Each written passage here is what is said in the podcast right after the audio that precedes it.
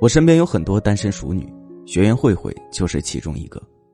每当我问她什么时候发喜糖啊，她便一脸无奈的说道：“男朋友还没着落呢。”她告诉我说啊，亲朋好友不是没给她介绍过，但很多目的性都比较强，前奏都没有就想直接结婚。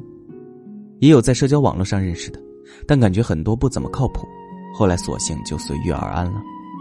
其实我明白，越是优秀的女生，对于爱情越不想将就。可总是抱着这样顺其自然的态度，是等不来优质男生的。如今这个社会，就得主动出击。再者，光有主动的心态还是不够的，我们还需要正确的方法、高效的渠道才行。就像慧慧，除了平时上班，她每天晚上会坚持去健身房健身。不过我发现，她去健身一般都是跑步机跑步，或者上瑜伽课这种项目，遇到目标男生的几率比较小。如果他可以把锻炼场地换到力量区域，便可以有机会接触到更多男生。他完全可以以“你的动作真到位，为什么我就不可以呢？你可以教我一下吗？”以这个话为理由，开辟认识男生的道路。那么除此之外，我们还可以怎样认识更多优质男呢？今天我就要给大家介绍几个方法，让你认识有能力、靠得住的优质男，同时更能让他拜倒在你的石榴裙下。第一，让能力。成为你的名片。如果你想要去吸引优质股，那么韩剧女主角的招式你是万万不能用的。日常顶撞、傻白甜犯错，为了自己不知所谓的原则往男人脸上泼咖啡这种戏码，千万别学。大家都在职场上自然了解，真的能在职场中吸引到霸道总裁这样的优质男人，都是我的前半生里的唐晶，绝不是姗姗来迟里的薛珊珊。在工作场合中呢，优质男的关注和保护欲不会停留在你笨拙的身影和你漂亮的小裙子身上，他们会更喜欢那些落落大方、举止稳重、用职业技能和专注精神把工作做好，即便在这个过程中遇到困难，也会一直努力坚持的姑娘。他们通过你，甚至看见了自己曾经努力的样子。而且在工作中，谁会不喜欢与优秀的人合作呢？你需要强化自己，让自己成为优质男人的队友，与他并肩站立。这时候，你的吸引力才能让他对你有感觉。还有很多姑娘认为，优质男人都在一些高档场所，所以他们也时常出入这些场所。这本身并无大碍，但是在你去之前，要掌握必要的礼仪和规矩，也要增强你的知识。我的一位朋友，创投公司的年轻 CEO，之前他谈了一个女朋友，姑娘肤白貌美大长腿，但是没多久就听说两人分手了。我就问朋友啊。哎，姑娘长得那么好看啊，为什么分手啊？朋友十分无奈的跟我说：“我带她去了一个朋友的商业晚会，结果姑娘喝红酒连怎么举杯都不知道。我平时想和她聊聊经济和工作的时候，她完全听不懂，也不知道我想说什么。和她在一起实在没有什么共同语言。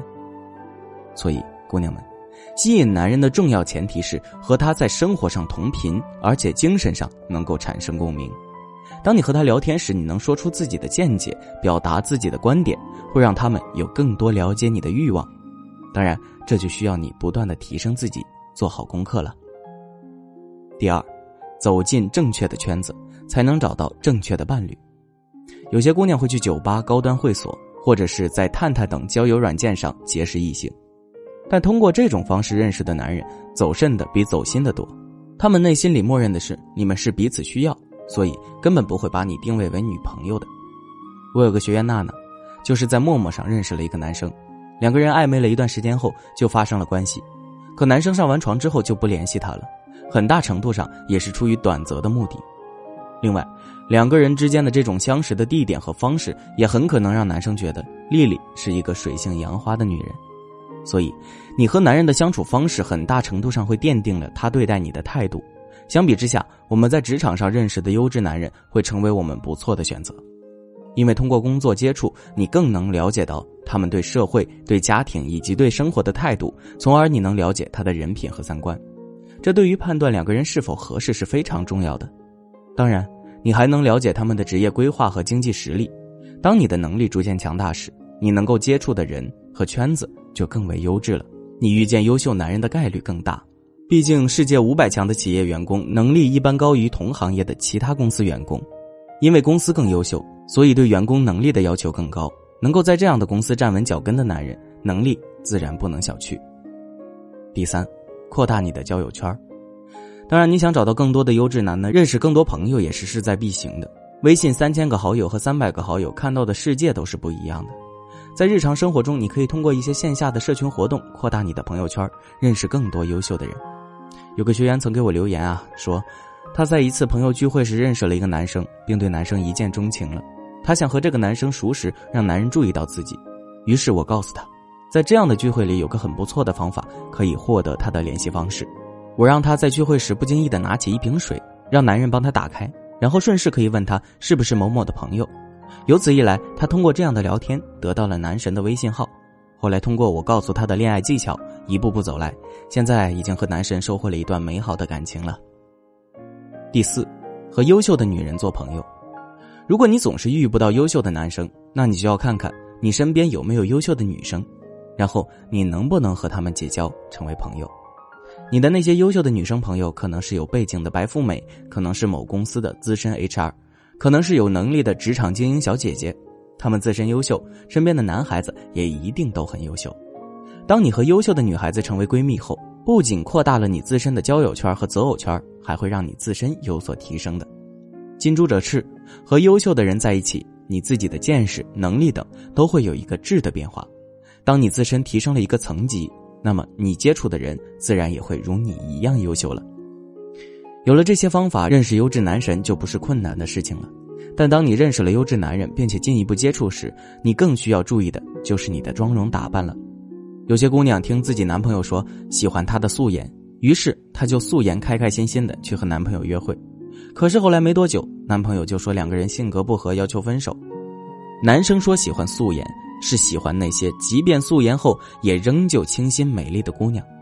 如果你的素颜并不能为你加分，最好是化自然一点的淡妆，这样看起来不会过于妖娆，妆感又很自然，更容易让男生为你心动的。还有的姑娘认为性感是吸引男人的要素，于是穿的过于暴露。其实性感不是你穿的很单薄、露胸露腿的样子，穿着暴露容易吸引来的都是那些想要短择你的人。而优质男人们看到你这样的妆容，多半会望而却步了。总之，不管任何社交的活动，都要符合两个宗旨：一方面是异性较多，另一方面是可互动机会较大。我们在上文中和大家分享了，在注意择偶标准的时候，也要注意匹配性，也不要忘记时时提升自己，这样才可以不断增加自己脱单的可能性和选择权。在这里还要奉劝一句：千万不要因为顶不住年龄或者家人的压力。还没完全了解自己的男友，就草草把自己嫁了，婚后问题层出不穷，什么老公大男子主义呀，婆媳关系不和呀，而此时决定离婚成本就太高了，青春太宝贵，不能够浪费的。女孩们更要具备识人的眼光，你心仪的对象到底是不是一只优秀的潜力股？他是否有隐性问题？你还未发现呢？欢迎添加我的私人小助理微信“恋爱成长零零幺”，让我们帮你分析。你的伴侣是不是最适合长泽的优质伴侣吧？